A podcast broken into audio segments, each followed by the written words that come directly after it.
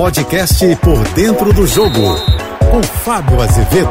Olá, amigos da JBFM. No Rio de Janeiro, o Botafogo conseguiu constituir a sua SAF. Vendeu 90% das ações do futebol para o americano John Textor, que fez a melhor proposta na avaliação do grupo que intermediou a negociação e também dos sócios e conselheiros alvinegros. Em pouco tempo, John Textor assumiu o comando e vem trazendo reforços para o clube, injetando recursos que o Botafogo não tinha nos últimos 15 anos para montar equipes competitivas. Claro que o torcedor sempre imagina imediatamente uma conquista. Não é assim, é um trabalho de reconstrução. Pois bem, o Vasco vem tentando fazer essa reconstrução e encontrou na 777 Partners, uma empresa norte-americana fundada em 2015, esse parceiro econômico ideal só que ao invés de negociar 90%, negociaria 70% da SAF, ficando o Vasco com 30%. Os contratos já foram trocados, estão nas mãos das comissões que estão avaliando para mandar um parecer ao Conselho Deliberativo para a primeira votação e depois os sócios votariam.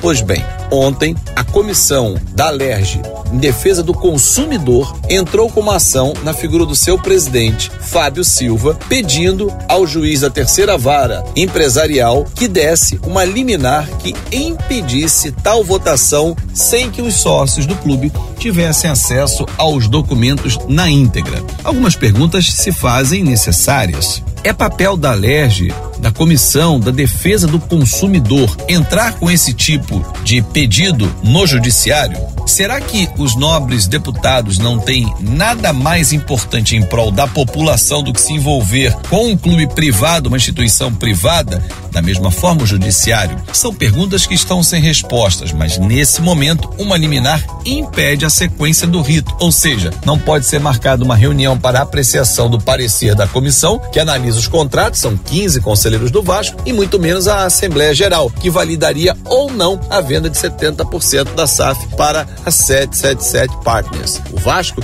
que teria um aporte nos próximos anos de 700 milhões de reais, sendo que 70 já entraram nos cofres, até agora não sabe o que fazer. Tenta caçar a liminar, mas se isso não acontecer, o processo está parado e atrapalhando. Tem uma janela de transferências que abre na próxima segunda-feira. Sem dinheiro, o Vasco não tem como trazer novos reforços. Alex Teixeira, por enquanto, é o único. Eu sou o Fábio Azevedo e encontro vocês sempre de segunda a sexta-feira no painel JB, primeira edição, às oito e meia da manhã. No painel JB, segunda edição, cinco e cinquenta da tarde. Nas minhas redes sociais, em Fábio Azevedo TV, nos meus canais de podcast, pode rolar e também no Fanático Vascaíno. Grande abraço, um ótimo fim de semana. Você ouviu o podcast Por Dentro do Jogo.